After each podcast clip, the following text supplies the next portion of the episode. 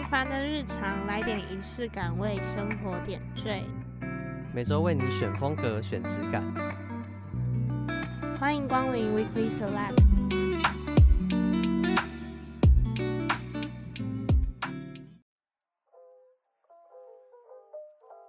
欢迎收听这集的 Weekly Select，我是 Jenny，我是小麦。作为旅行说明书的最后一集，我们的单元一要来聊一下比较抽象的话题。好，请说。那就是我想要问小麦，关于你自己觉得对旅行的意义是什么？今年我刚好跟我姐、还有我妈、还有我朋友三个人分别出游，然后我就发现他们三个人跟我。我们的旅游习惯跟对旅游的想法，其实差异蛮大的，嗯，然后中间就会发生一些比较多的小摩擦，我觉得算心理啦，心理会有一点摩擦，对对对对对，因为举我妈为例，好像我妈就是那种需要很早起的人，嗯，然后她比较喜欢去不一样的景点。已经去过日本很多很多很多次，所以她去的话基本上都是深度深度旅游，去的地方可能都是需要比较多的交通时间，或者是说比较没有那么多的资讯可以让你在网络上面查找的那种。嗯，然后因为再再加上他的语言不通，可能我很多时候都需要帮他翻译翻译啊，或者是找说哎到底要怎么走，即便他每次都要去一些比较复杂才能抵达的地方。他还是喜欢一天之内拍很多个景点哦，喜欢紧凑这样，很紧凑。对，可是我很累，因为我是那个负责整个交通要怎么转车什么什么的，我会很紧张。哦，这真的最累。然后尤其你在国外，你知道搭错车，你这个真的可能还要再回头去搭另外一班车，那个时间都会花很多掉。嗯嗯。然后耶，今天终于到了一个大景点，主要今天的目的地。之后，哦，我觉得哦，好放松哦，哦，漂亮漂亮，然后拍照拍照，哎，差不多了，就有点想要休息，我觉得已经很充足了。但是我妈可能就会觉得说。哎、欸，不行，我们再去找一个小景点看一下，去看一下附近啊。可是那个那个景点可能对我来说，我就是觉得，呃，不用了，不用去。嗯，或者是像哦，举例来说，今年因为是樱花季，我跟我妈就是去看樱花，然后我们可能今天已经看了很多樱花，我觉得哇，应该已经够了吧？今天真的都有看到很多很多樱花了。结果我妈还是觉得不行，还要再看，还要再看。然后那个时候，因为其实我们到的时间点是已经有些地方的樱花已经开始。逐渐掉落，有些地方是直接没了。嗯哼，他就是说，哦，他之前有去过某某某地方啊，然后也刚好在这附近啊，那要不要去看看？可是我在网络上面看到资料，就是已经显示那个地方没有樱花了。我可以百分之百确定那里没有樱花，我就觉得，但你妈不信，对，他就觉得啊，就可以去看看，为什么不去？你都来了，为什么不去？这样，哦，然后我就觉得，哦，好，然后。果然，我们就去了。我那一天真的走超多路，所以我脚超级酸。然后还我还是去了，就一到那边什么都没有，我就唉，好烦哦，这样就觉得就是很无奈。那你妈当下的反应是什么？我妈就还是硬拍了几张照片，这样哦，硬走了一下路，然后我就树没有花的樱花树嘛。对，我就在那边站着，眼神死，这样就好累，好想休息，这样。再加上可能我妈对于吃的比较没有那么。讲究，它比较是那种，哎、嗯欸，今天到这边附近，那我们就看这边附近有什么想吃的餐厅，我们就直接进去。但我的话，就是我在出国之前，我都会先把一些大家觉得好吃的东西，全部全部都存到我的 Google Map 上面，嗯、这样子比较方便。说，假设我今天在某一个地区，我可以看方圆几公里内有什么样我已经标注过的地方，我们就可以过去吃。可是对我妈来说，那个距离还是很远。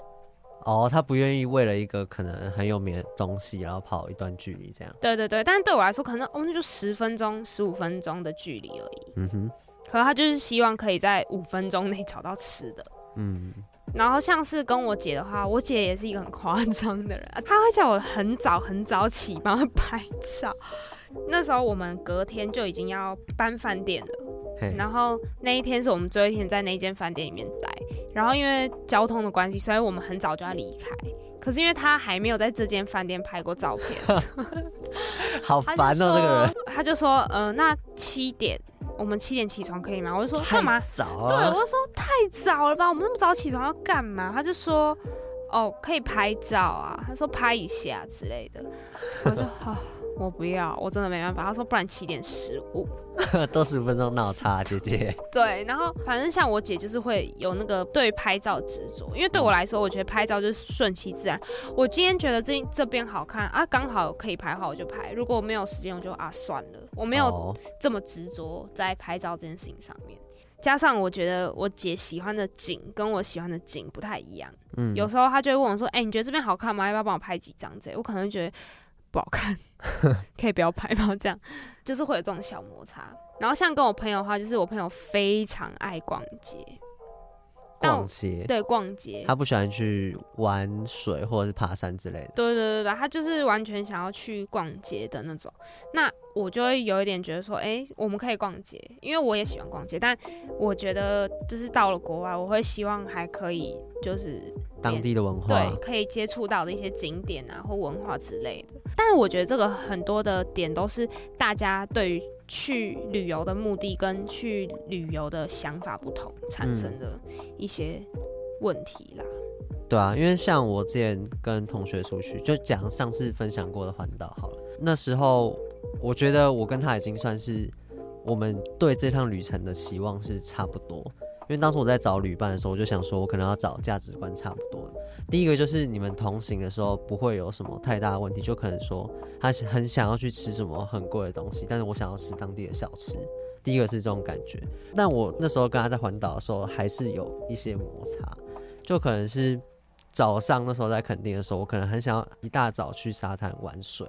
但是他可能没有那么想。但是他又不想要我把他自己一个人丢在房间，你懂吗？所以他就一定要我带他出去。但是他整个人就是挪挪耍耍这样，然后我就想说，你不想来就不要来，对嘛？我想说，你如果想睡觉，那你可以在房间，我可以自己去。嗯。但是他又不想要我就是自己去，因为他想要跟我一起去体验，但是他又没有很心甘情愿这样，因为真的有点早。那一刻我又觉得说，好，那我还不如自己一个人来环岛，就只有那么一刻。所以我觉得其实。有时候是每个人对这趟旅程他想要的东西可能不一样，因为像我可能会想要早一点出门，然后去多体验一些，跟你妈想的是差不多，就是能尽可能玩多一点就玩多一点，然后就算你只可能我知道那地方没有樱花，但是我就想去看看怎么了嘛。哦，你比较像我妈那种类型。对，我觉得，因为我就想说，哎、啊，你就没有去看嘛，你就过去看，你就知道到底有没有了。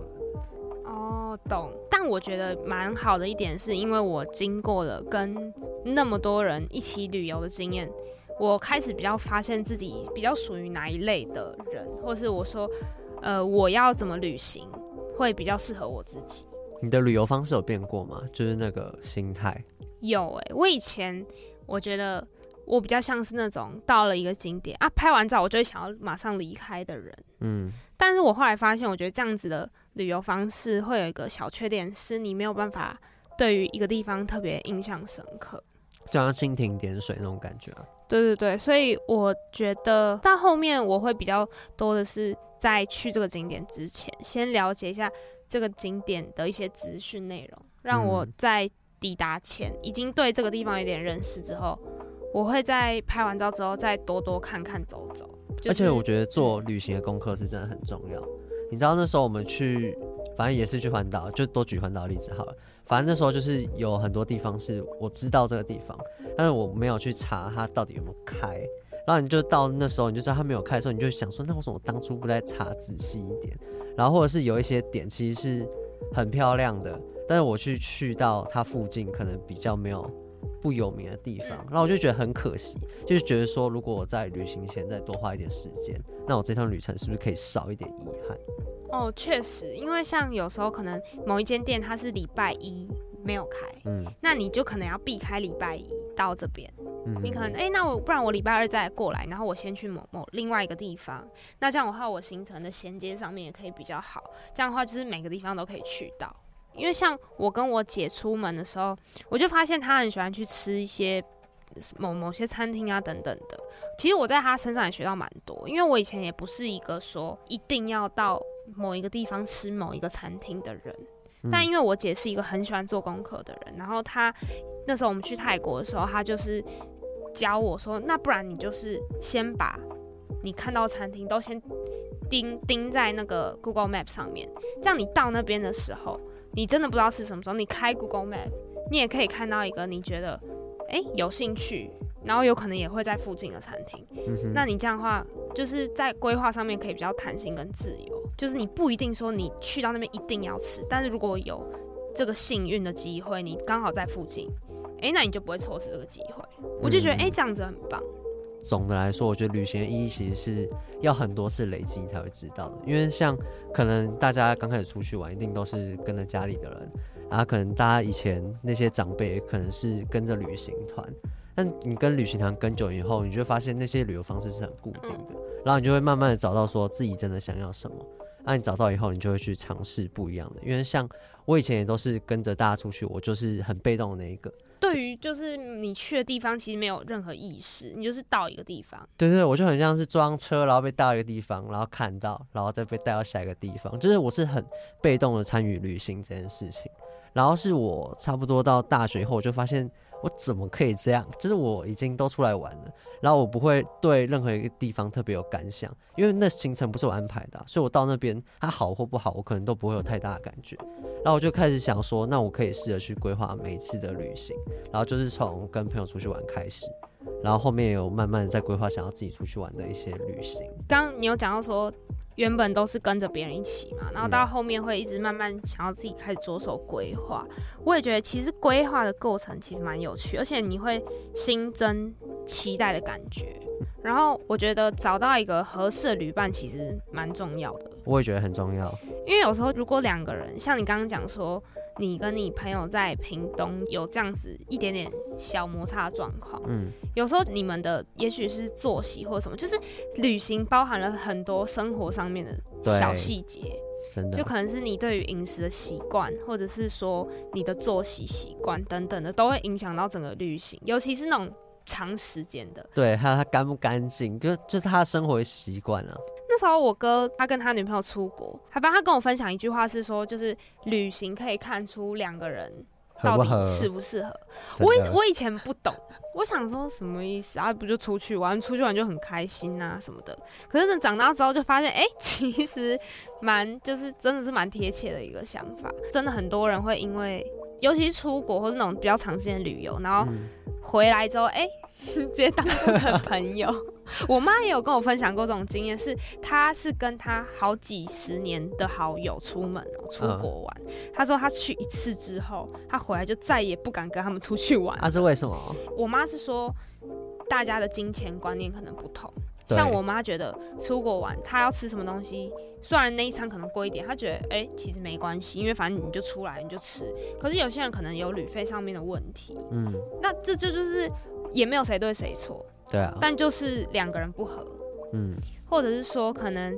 今天他们六七个人一起出去，那就会有六七种声音，然后六七种声音下来，你很难统整出一个大家都觉得很完美的行程等等的。就是会有发生这种问题，我所以，我才觉得说，就是有时候，如果你很了解你自己是一个什么样的人，跟你找到一个合适的旅伴，对旅行是比较好的。像我今年，我自己觉得，我得到最大的体悟就是，我好像蛮适合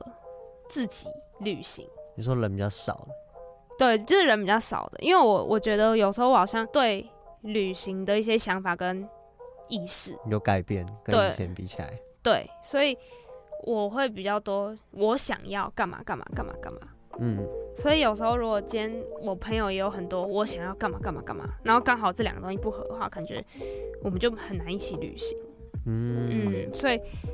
我觉得我好像跟你相反哎，就是我原本觉得说我好像很适合自己，就是自己一个人或者人比较少，但后来就是我有一点看开，就我好像觉得说其实自己一个人。就是可以跟自己对话，然后多看到比较认真在旅行，你可以看到很多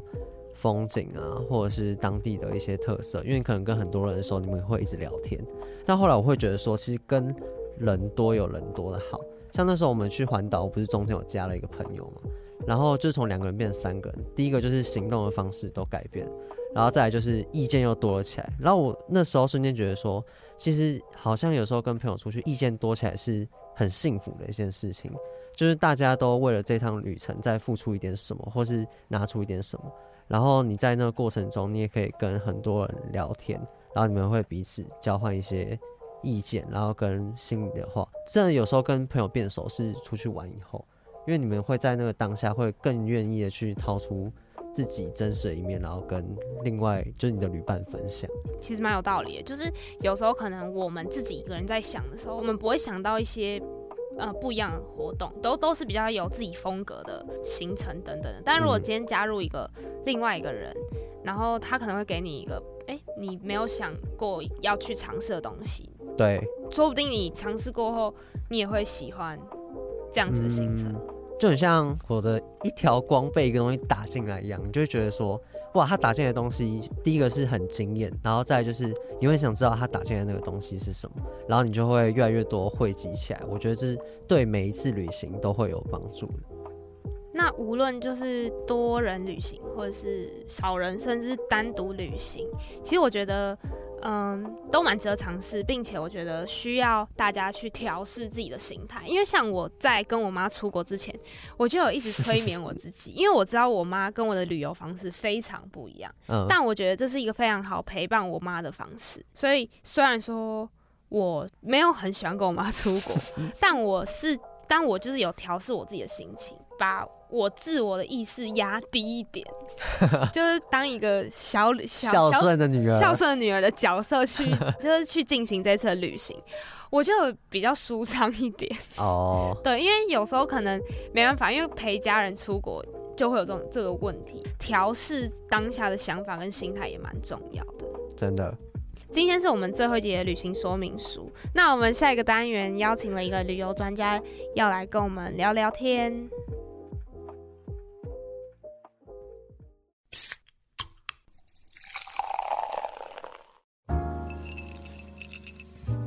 今晚来一杯为你精挑细选的 Weekly 特调。那今天邀请的来宾是我以前在关注一个旅游的 Instagram 账号的时候发现的一个平台，叫 Spice 旅游，里面的企划、剪辑等等工作的算是小编，他叫做凯莉。那我们今天欢迎凯莉。嗨，大家好，我是凯莉。那个认识我的朋友应该都是从那个 YouTube 或者 IG 的频道 Spice Travel 认识我的。然后我之前在公司主要是担任企划、剪辑、摄影跟主持，对，就是什么都要做。所以其实基本上也去过了很多地方，这样子。对，然后目前我自己主要是以经营旅游类型的短影音为主，然后可能在 IG 或 YouTube 上面都会发这样子。那首先想问凯里是说，怎么发现自己是很热爱旅行的？其实，在进那间公司之前，我是做电影剧组的，所以大学毕业后，通常一整年几乎都是待在外地拍片，然后回家的次数其实也大概只有三四次。所以每次租房子都超级浪费，所以有时候常常也会到国外拍摄，然后每次一飞就是可能一年半载都在国外，所以那段时间就是一直在工作，一直在工作，然后休息时间就会变得非常珍贵，所以就会想要把这些少少的休息时间放满满。你都已经在日本工作了，你有空出去玩，你刚好不排行程？大概就是这样。嗯，对。那你有因为就是你过去像你刚刚有讲到，你可能要去拍旅游节目啊，或是你要当。电影的取景的工作等等的，然后你就可以到世界各地去走走。那这些经历对你来说，你有没有觉得它让你有改变你看世界的方法吗？或者是你旅游的方式有没有什么样的影响？因为像工作需要的话，他们就不会去那些就是很好到的地方，或者是大家都知道的地方，所以你常常可以发现一些你平常不会去的，或者是因为借由这些节目。就是我之前有拍一个节目叫做《风味》，我不知道有没有看过，就是那个谢霆锋的那个节目。对，就是那个节目，就是我其实就是出国爽爽玩了很多天啦。对，然后借由那些节目，他们就会找一些当地人，然后去访问，然后去深入的认识这个地方有什么特色。所以其实因为那个节目的契机，所以后来我才选择去前一份工作任职，因为我觉得。我开始可以做一些自己的东西，然后我可以借由公司的主题，然后去访问一些特别的人，或是到一些特别的我自己平常不会去的地方。但其实听起来不错，但是其实也有一些缺点，就是大家可能会很羡慕我可以边工作边旅游，但其实你真的在工作的时候，你其实没有办法感觉到旅游的乐趣，就是。比如说你是学电影的，所以你看电影的时候，你就一直想说，哦，我这个要怎么，这个是怎么拍的，或者这个东西是怎么做的。就是你旅游的时候，反而会觉得，哇，这个我应该要先拍一个开头，然后等一下我要怎么介绍，然后我可能要问这些人什么问题。反而你没有办法很纯粹的聚焦在旅游这件事情上，这是一个缺点，对。我自己很好奇是说，因为我之前有访问过，也是旅游主持人，然后他自己就有时候自己出去玩会有一种职业病，就他已经习惯到一个地方前会先做很多功课，然后会跟店家讲一些很官方的话。那我想问凯里是说，你自己会不会有这种情况发生？就是你发现自己旅行跟你在做节目的时候，那个感觉已经脱不了节？其实会，我们同事都会觉得休假我哪里都不想去，或是。我哪边都去过了，我根本就不想去。然后去一个地方变得很有目的性，就是你会觉得这个地方如果我不拍些什么回去，会很浪费。所以就连现在，我其实前阵子去泰国玩，然后我就一直在拍一些画面，然后拍一些素材，然后。可能或者是自拍讲一下这个食物有好吃好吃的点在哪，或是口感怎么样。然后我男朋友就有点生气说：“你可不可以用心感受啊？不要再拍东西了。”就是会有一种这种感觉。可是你就会觉得好可惜哦，你都来了，对，嗯，那会不会就是是心态上面的？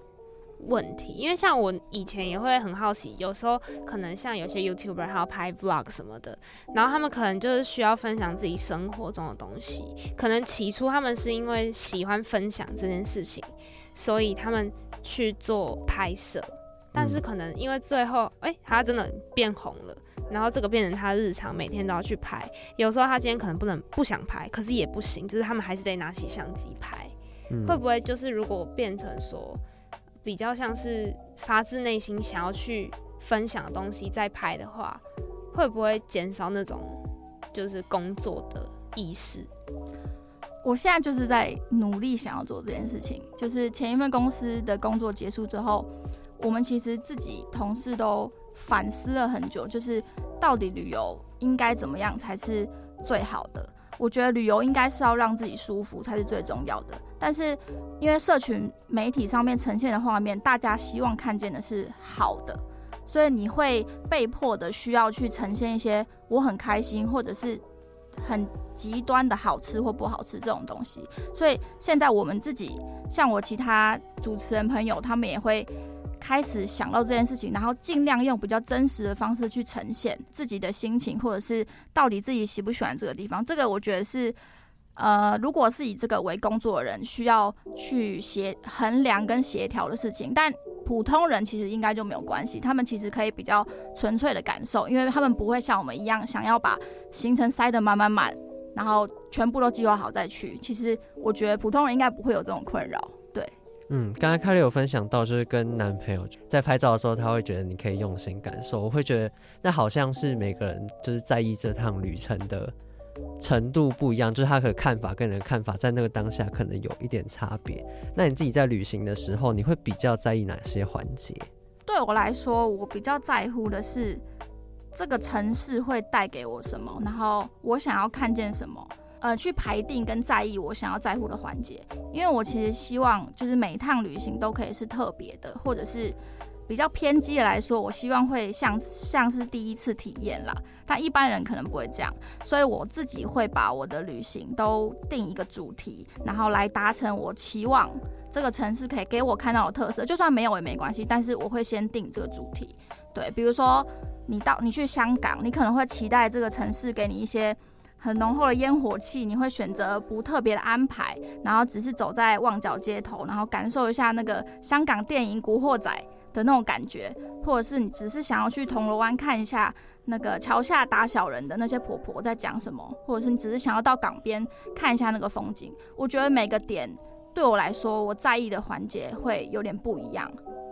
对，就是一个很新很新的想法。像我的话，泰国住宿很便宜，那我就会觉得，哎、欸，那没关系，那我可以住好一点，因为反正好一点的，也就是不会太贵。对。然后我就，哎、欸，那我就可以住好一点。那可是如果像我去日本，我就知道日本住宿很贵，那我就可能尽量不要太在意住宿的环节，我就可能只能啊，就好便宜就好，然后整个东西都是正常的，那就可以住了。嗯，对对对，我可能就会依照这种比较实际层面的去设计我整个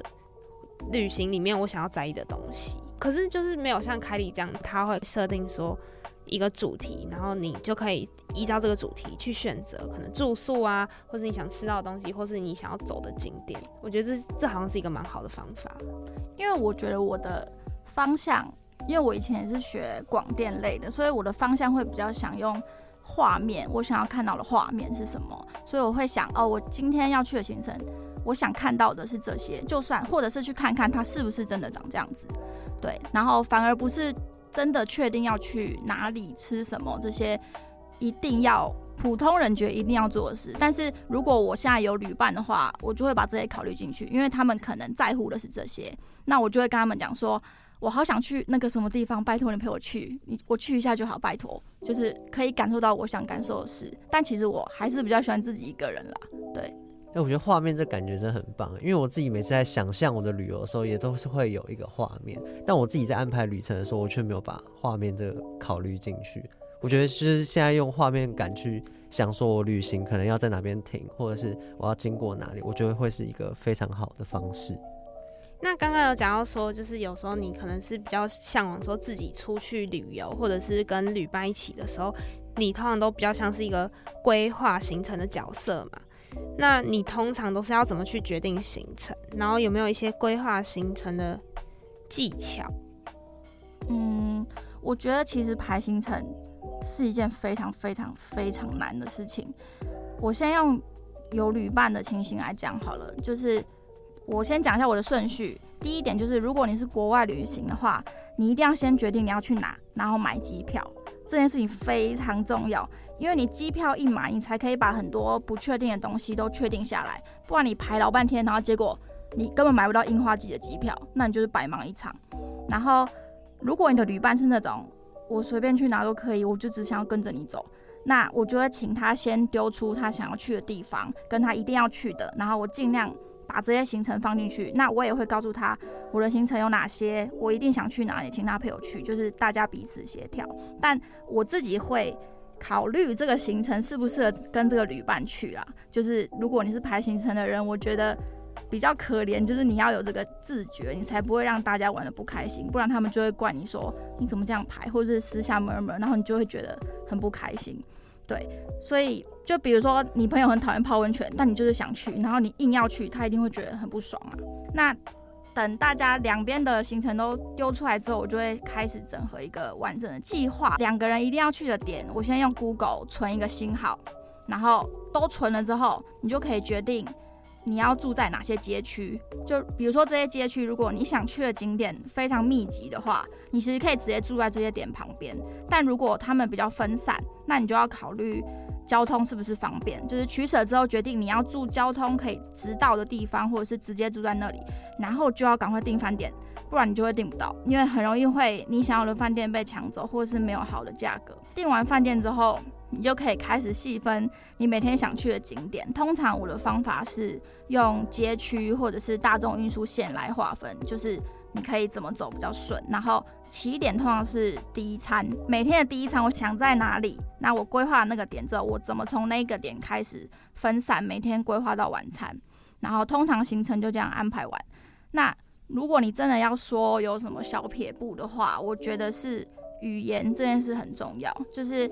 你可以试着用你要去的那个地方的语言去搜寻，或者是用英文，就是你可以看到很多不一样法。你想要找别人的游记，你可以看看，比如说新加坡或是香港人的游记，因为他们去的点会比台湾人喜欢去的点的质感会提升蛮多的，就不会是那些很常见或者是已经去到烂的地方。对，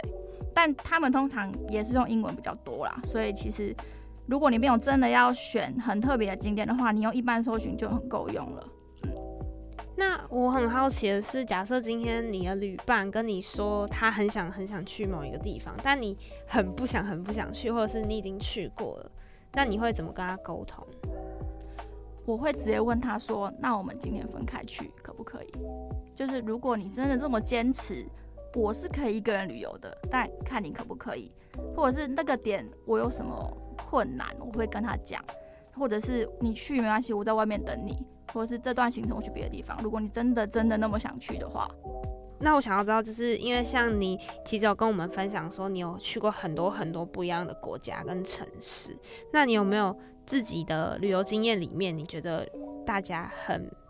很推荐、很推荐大家可以去的一些城市或国家？嗯，我每次有人问我这个问题，我都会回答一样的，就是捷克布拉格。我去那边是因为工作，可以独立游走的日子只有一天，但那个地方是一个，就是我少数几乎没有拍照，但是我走过了每个地方，我都记得非常清楚的地方。它其实是一个大家都知道，它是一个保存很好的千年古都。然后对亚洲人来说，就是大家都会有个欧洲梦，就大家想要去欧洲玩。可是欧洲很贵，捷克其实是一个可以完成你的梦想，但又不会花太多钱的地方。就是飞东欧的机票，其实比飞那个西欧那边便宜很多。而且我实际去之后，我觉得那边的物价跟台湾其实差不多，就超惊讶，那边的牛排什么跟台湾真的差不了多少。然后你就会觉得哦，好物超所值。不管是一个人去或者是家庭一起去，其实我觉得都超适合。你光是它那个老城区走一圈，就可以看到超多超漂亮的古迹，然后哥德式建筑。你一个人慢慢走，你可以享受到很多不一样的风景。然后其实我那边最喜欢的一个地方。不是那些古迹，是有个地方叫做蓝龙墙，就那个其实是我一边走，然后看着 Google 地图，然后看到的一个地方，我觉得很酷，我就走过去。那边其实它就是一面墙，但我在那边站了好久好久，我在那边站了快一个小时。它那个墙其实是。就一九八零年，那个约翰南南龙被枪杀之后，然后突然那面墙有一个艺术家把他的脸画在上面，就是蓝龙的脸画在上面，然后就开始会有很多不同的青年会在上面写一些，比如说政治标语或是象征自由的涂鸦，然后每次都会被政府就又又涂掉，可是大家又会一直写，然后到后来政府也不管了，所以就会变，它就变成一个象征捷克青年盼望自由的象征。然后会有人在那边唱歌啊，然后就是那边的氛围让人觉得很棒，就是甚至你会觉得有点鼻酸。我就站在那边一个小时，然后一直看着上面的那些涂鸦，就觉得这面墙距离我们很远，可是又很近，让我觉得非常非常的感动。除了古迹之外，那时候去的时候刚好是世界杯，所以那时候很多人就是穿着自己国家的球衣，因为那边非常多不同地方的游客，然后在街上这样走来走去，然后成群结队的唱歌，所以整个城市的氛围是非常棒的。我觉得大家一辈子都要再去一次。你跟那边的人有什么有趣的互动吗？那边的人我其实没有特别互动到，但是就店家的状态来说，我觉得他们都人很好，因为他们也是靠旅游营生嘛，就是主要的收入来源是旅游，所以他们其实对观光客都很亲切。然后我比较着重在我一个人的感受部分，因为我那天我那次只有一天的时间，然后我就是一直走一走，我走了。五个小时一直在走路，但是我觉得很开心。那刚刚有讲到说你那一次是一个人走了一天的行程嘛？那其实我们也知道说，其实你也有尝试过自己去美国这样子独旅的行程。那我就比较好奇的是说，在你规划行程的时候，规划自己一个人的旅行跟规划两个人或是多人的旅行的时候，在安排上面会不会有什么样的差别？其实规划的过程总体来说差不多，但是你一个人的话，你就会非常自由，而且你实际去过之后，你就会发现，其实你排的那些行程，你几乎都去得了，因为你可以自己决定你要在那边停多久，你想要走马看花，你想要看完就走，都是你的自由。但是我觉得一个人去的话，有一个很重要的点，就是你要考虑安全，就是你不可以因为你想要去哪都去，然后就随意安排。或者是你真的要很随意的话，我建议还是以白天为主，就是晚上就不要四处乱跑。之前去洛杉矶的时候，通常大家都是开车，但因为我要省钱，所以我大部分都是搭地铁或者公车。然后你上地铁，你就会看到，哇，真的很可怕，有各式各样的人，然后有一些看起来就是很可怕，就是你看美剧那些奇怪的混混，他就躺在地铁的椅子上，可是也没人理他。然后有些有些人自己在唱歌干嘛，反正就是很多怪人，所以很可怕。我其实那一次是有我美国的朋友，但是因为他要上班，所以通常都是我自己一个人。他只有假日的时候有陪我去一些开车才能去的地方，然后他就严重的警告我说：“你天黑一定要回去，你不要太阳下山就不要待在外面，因为真的很危险。”我上次去那个洛杉矶的时候，那我就去格里菲斯天文台，就是它是一个很有名的地方，越来越爱你有拍的一个场景。然后我就是天文台，我怎么可以白天就走呢？所以我就一个人去，然后我就待到晚上，然后看了夜景，觉得哇，好漂亮。因为它是在山上，然后我就下山，然后我就遇到一个美国人，然后他就是一直在跟我聊天，他看起来没有恶意，但他就是一直跟我聊天，一直跟我闲聊。我就说，呃，我朋友会来，没关系，你不要理我。然后我们就会走走走走下山，然后他就一直跟着我说，我的车在那边啊，我可以载你，我可以载你回去或干嘛的，你不用一直走啊。但是我就觉得很可怕。反正后来幸好我有甩掉他，但是我也蛮感谢他，他陪我走到快山下，就是走到我可以叫 Uber 的地方。对对，但是就是我觉得真的是蛮危险的，所以尤其是如果你是女生的话，真的晚上就不要一个人在外面晃会比较好。嗯，这是真的，因为像我女朋友现在就是在美国读书，她就是晚上在美国真的是超级危险，就是她会常常看到一些流浪汉，就直接在那边唱，就是不知道为什么那些人白天就不会这样做，她晚上好像就解放了一样，然后就会靠过来跟你一直讲话，或者是想要去拉你，或跟你有一些接触。那其实我们现在想要聊的是跟独旅有关，因为有些人会觉得说独旅好像相较跟有旅伴的人一起去旅游会比较危险。那你当初是为什么会开始想要尝试独旅？我觉得这是个性的关系，就是以前工作性质关系，所以我其实蛮习惯自己一个人的。就是你要判断你能不能独旅，你可以用那个网络上不是有一个很有名的什么孤单列表？我可以一个人吃小火锅，我也可以一个人去游乐园，我可以一个人开刀。如果你大部分你都 OK，其实你一定可以一个人出去玩，就是一个人独旅。但真的有些人没办法，我男朋友就没办法。他说：“我觉得你好奇怪，为什么你可以一个人吃饭？”对，就是真的会有些人没办法。所以对我来说，它不算是一个需要特别要尝试的事情。去美国那一次也算是一个意外，因为我本来是很多人要一起去，就是三个人，就是我们两个，我跟另外一个朋友，然后要去美国找我朋友玩。结果我朋友在台湾的朋友，她突然给我怀孕了，所以变成我就只能自己一个去。但其实我们机票还没买，但我那时候就觉得有什么好不能自己去的，所以我就去了。像你刚刚讲到说，你觉得你并没有，你好像不需要有一个勇气去做独旅这件事情，然后有些人需要。就在你还没有自己一个人旅行之前，你会不会对独旅有一些想象？因为像我的话，我也是一个我觉得我自己可以自己一个人旅行的人，然后我可能就会。觉得说，就是独旅对我来说，反而有很多好处，是我可以更多的感受，然后更多跟自己相处的时间等等的。在独旅之前，你对于独旅的那个想象是不是比较正面的那种感觉？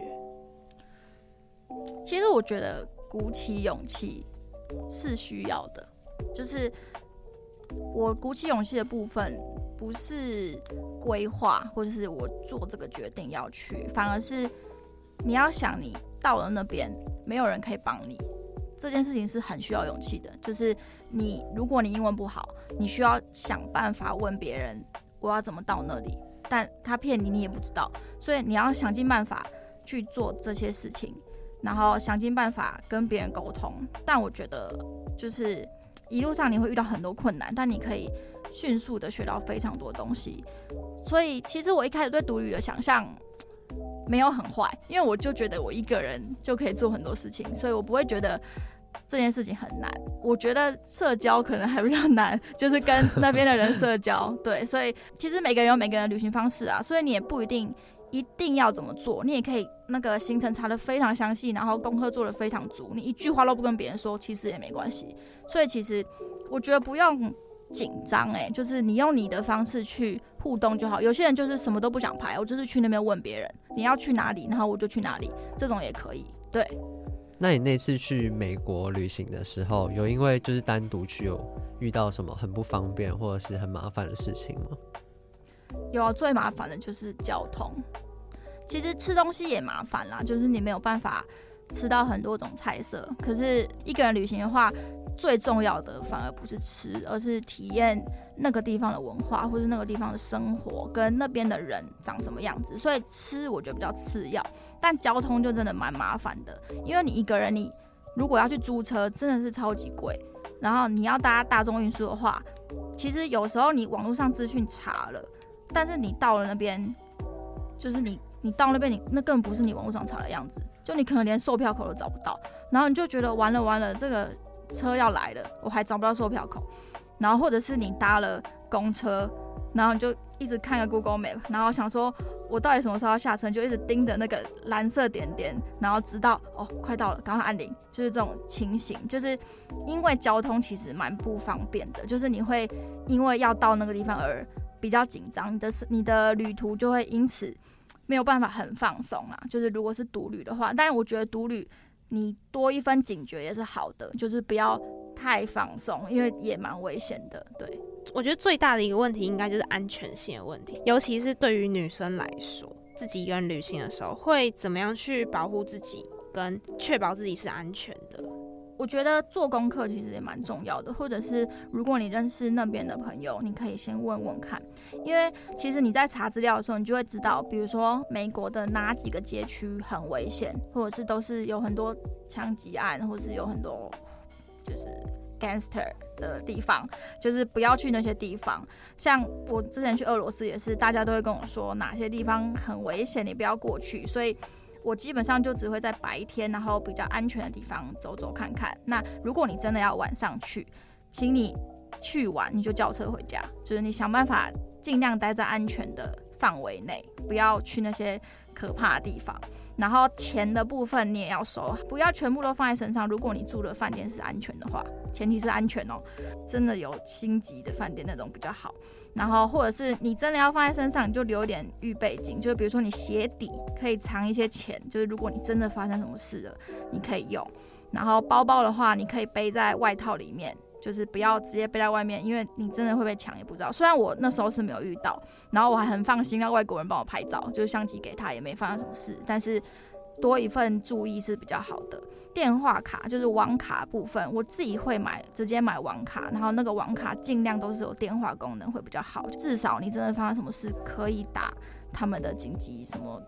警察什么之类的。那其实我们知道，凯莉除了去美国独旅以外，她有很多工作是就是有一个人小旅行的经验。那其实以我为例，其实我很想要去就是进行独旅，但是我会害怕的点是，我会觉得好像会很孤单。因为我讲说，我今天可以一个人相处，我也可以自己一个人吃饭。但是说真的，我回到家就一定还是有人可以讲话。但我今天去旅行的时候，加上陌生，我可能会不敢跟人家讲话。那如果凯琳今天要怎么给我建议，就是在心态上或是行程规划上，你可以怎么建议我？我觉得，如果你自己一个人去的话，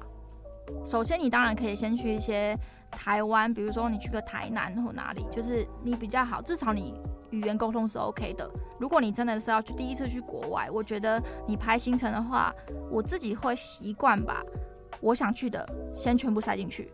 那我在即使把来不及去的或是还好的地方删掉，呢都没有关系。因为你毕竟你都自己去了，你就是要把你最想最想去的那些地方，你跟别人没办法去的地方都放进去。然后也不要得失心太重，就是如果你没去到也没关系啊，你可以多一个理由，你下次再来，在街上走走逛逛，你也不要觉得就我一定要造行程。如果你真的被什么吸引过去，你就勇敢过去，也只有你一个人，没有人在看你，你可以大胆的过去，大胆的问路，大胆的吃那些你不敢吃的东西，没有人会笑你。我觉得，如果你真的很怕孤单，或是你怕，可能其实我一个人去会很无聊，你可以帮自己设立一个目标，比如说，你就带一卷底片相机，就你就是去那边拍照，你就想着你要到这些点，把这些画面记录下来，拍照，你就会比较不会觉得这个行程会很漫无目的。那如果是我的话，我其实通常我结束一天的行程，我会自己简单打一篇，不管你要发 IG 或什么都好，就是打一个文章，把今天发生的事情记录下来。就你写完之后，你会觉得哦，很满足，我今天做了好多事情，然后觉得自己嗯，我自己很勇敢呢的这种感觉。这是你在办公室工作做了一整天，或是你只是看剧追剧这些，不会有这种感觉。那如果你真的还是担心你很无聊，我觉得。你可以边逛的同时，你边跟你跟台湾的朋友用 LINE 分享你去了哪里。其实我觉得这样就 OK 了，就是你有一个人分享，你就不会觉得你很孤单。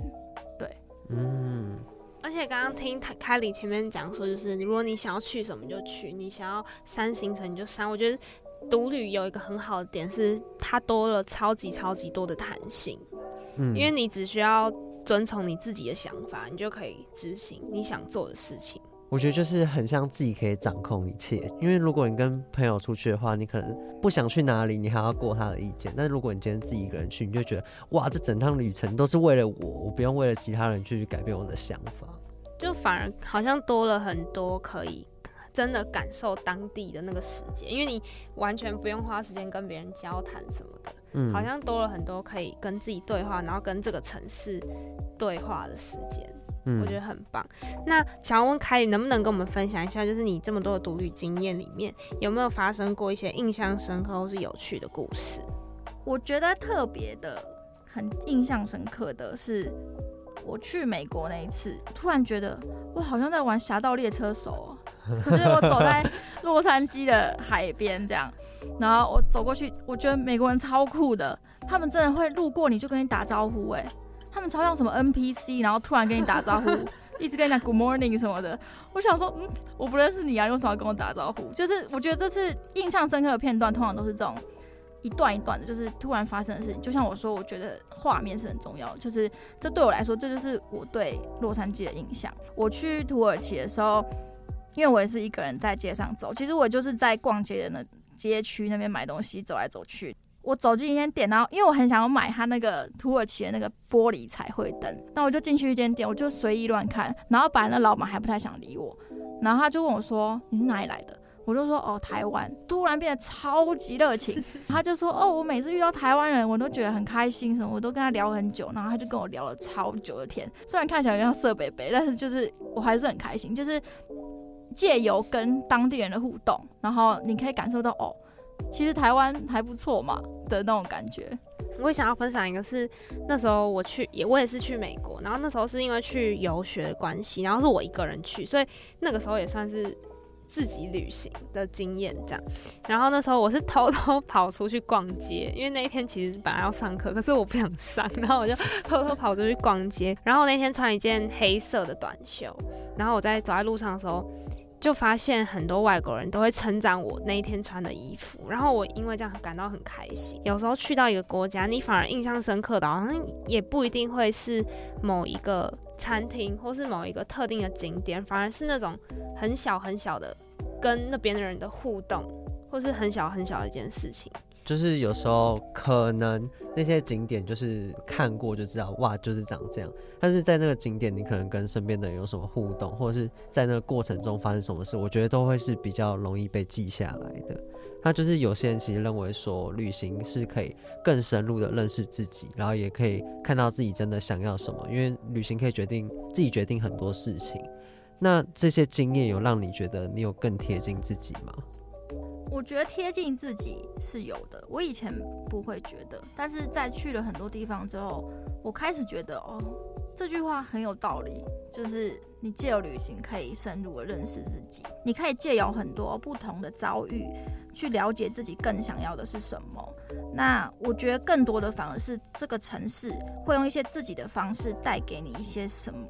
那这个什么不一定是当下你就会有反应，而是你可能在多年之后，你回想起这个经验，或者是因为你去过这些地方，在你需要的时候，你可以拿出来跟别人侃侃而谈，然后讲你自己的经验，把这些经验变成别人的养分。我觉得那是一件很棒的事情。我觉得旅游最重要的其实是好好善待自己，不管你是一个人或是一群人，最重要的就是心态。不管国内国外，其实都有很棒的地方。尤其在台湾，大家反而都没有很珍惜那些值得被看见的角落。然后像台湾，我觉得台中其实是一个非常非常棒的地方，就是那边有很多新的店，或者是有很多新的年轻人在努力。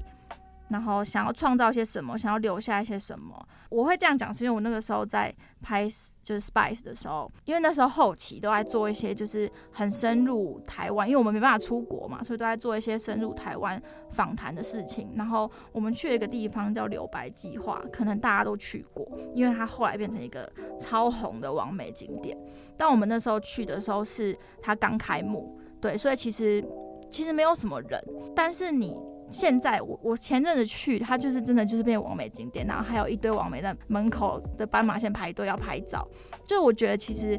大家去这些地方，他是希望他一楼是一个茶馆，他希望因为茶跟年轻人的距离其实很远，大家都是喝手摇饮料，所以他希望借由大家来喝茶，取代喝咖啡这种感觉，大家就会去认识这些茶，然后去了解这些台湾的茶有什么特别的。那虽然他是用一个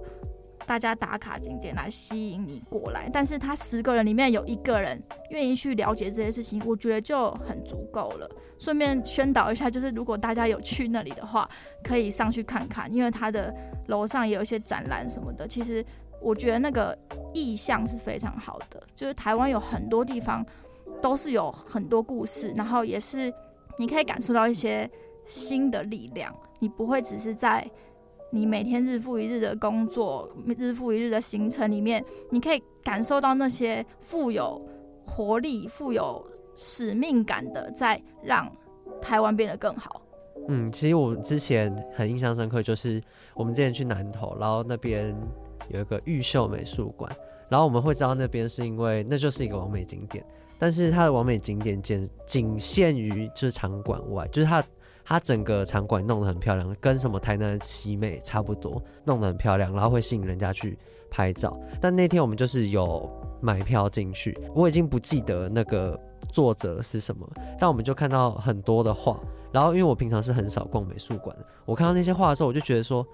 我就是我从来没看过，它就是让我开了眼界。而且他们会有导览的故事，我就边听导览，然后边看那些画，我觉得我就是有被当下冲击到。我就想说，外面虽然用得很漂亮，但是它里面才是真正有内容的。所以我觉得大家如果去一个完美景点，你可以去想一下，说这个完美景点它是真的只是为了让你拍照，还是它可能背后有什么故事是你可以去探索的。因为我们其实这一集我们单元一的时候是在聊关于旅行的意义这件事情，然后我觉得这个主题很棒，是因为我我在大学之前的旅游比较多都是像学校那种毕业旅行，或者是跟家人出去，比较没有意识在旅行这件事情上面，我就只会觉得哇好开心，又要出去玩，可是我根本不在乎我去了哪里，然后我要做什么，反正我就是啊去那边，然后吃好吃的，住好的这样。但到上大学之后，开始比较多是花自己的钱去体验更多的东西，然后就会去想说，哎，那我这一次旅游，我是不是可以去体验一点不一样的东西？旅游的时候，其实最多最多就是，我觉得最重要是体验，就是你有没有感受到什么东西，或者你获得到什么东西，会比起你只留下一张照片更来的重要很多。我们知道凯莉其实，呃，最近要开 YouTube 频道，那要不要跟大家宣传一下？就是未来你的频道大概会怎么发展？就是我最近有开了我的 YouTube 频道，然后叫做凯莉旭，打 K Y L I E S Y U 就会找到，然后或者是从 IG 找也可以，IG 也是一样的账号。就是主要现在就会定时发片，然后可能发一些旅游懒人包，然后。分享一些国内外的景点啊，或者小知识。对，那但主要的形式应该会是以短影音为主，因为现在大家都没有耐心看长片了，所以我主要会发短影音。对，就是希望用比较亲和的方式，让大家可以稍微的了解这些地方有些什么，或者是想去的地方有什么特别的，请去追踪我，谢谢。那大概都会分享那种国外比较多，还是国内，或是综合？应该是综合，希望也是国外比较多啦。如果我有钱出国，我希望是国外比较多。但我前阵去泰国有拍了蛮多影片，所以近期应该是台湾跟泰国的部分会混着发。对，有钱的话会再多去一些地方。这样，对。因为其实之前我就是在看 Spice 旅游，那时候我其实蛮喜欢 Spice 旅游的，因为它其实介绍的东西比起其他。旅游的新闻那种平台啊，或者是一些比较电视的那种旅游节目来说，它多了比较多特色，然后比较亲近，有一种亲民感，对，有一种亲民感，然后也是我比较感兴趣的主题，然后其实很常都会去参考他们的影片，对对对，所以我其实也蛮推荐大家可以追踪的。好，那我们今天就谢谢凯莉，谢谢。谢谢。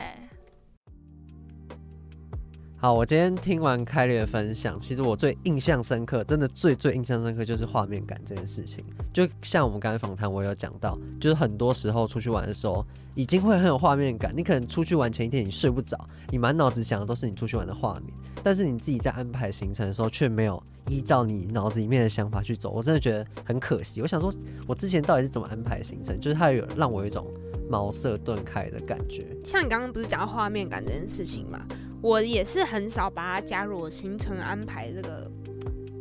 工具库。对对对，但是呢，我也常常就是在我在出去玩之前，我脑袋里面明明就会有很多画面的那个人，就是很奇怪。我觉得这就是很酷的一件事情。我觉得他把它讲出来，真的是让我有一种非常惊讶的感觉。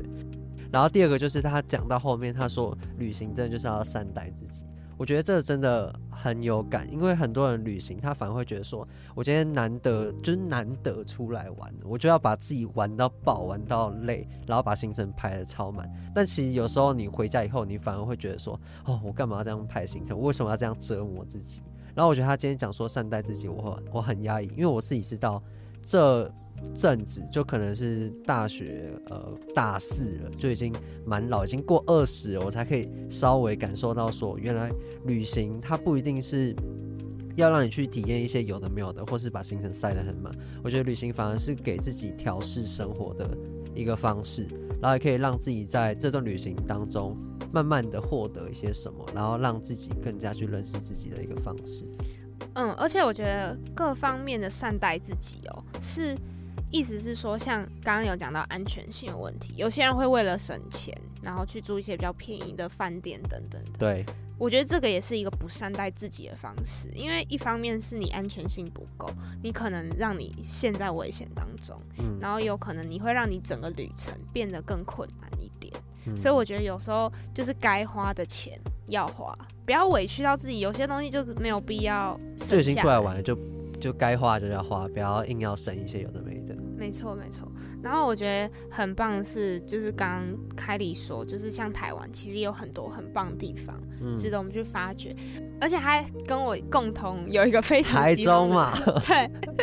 我很常说我很喜欢台中，我真的超级同意，因为真的现在台中有很多很多的店，他们现在真的都做的很用心。我觉得其实台湾也有很多越来越棒的地方，我觉得大家可以。就是多多去走走，我觉得是很好的想法。因为常常我们可能在聊旅行的时候，就是会聊着聊着就聊到国外去了。尤其是现在疫情刚解放，然后大家就开始想要出国什么的。其实我觉得像疫情那个时候啊，然后大家可以多多去玩台湾的一些景点，我觉得超级棒。那时候我也真的因为就是只能待在台湾的关系，然后认识到台湾很多不一样的城市，然后我也都觉得。哎、欸，很大开眼界，比我想象中还要丰富跟精彩很多。嗯，嗯，这一集是我们最后最后一集的旅行说明书。其实我觉得旅行说明书这个东西，它其实就是一个说明，它它不是解答，因为我觉得旅行就是有很多不一样的方式。大家很值得去尝试各式各样方法，像我们第一集讲到我们怎么去安排我们自己的旅行啊，到第二集我们讲了很多我们自己比较特别的旅行方式，跟到最后一集除了凯莉分享自己独旅的经验之外，也分享很多该怎么样看世界的方法，我都觉得就是这些都是我们的一个分享，所以就是至于大家要怎么去规划跟怎么去旅行，大家都可以听听我们这个说明书的参考，然后找到自己最适合旅行的方式。下周三晚上七点到八点，又有新的一集 Weekly Select。那如果喜欢我们的节目的话，也可以去收听我们以前的集数，在 KKBOX、Apple Podcasts 跟 Spotify 都有旧的集数。那我们就下周见喽，拜拜，拜拜。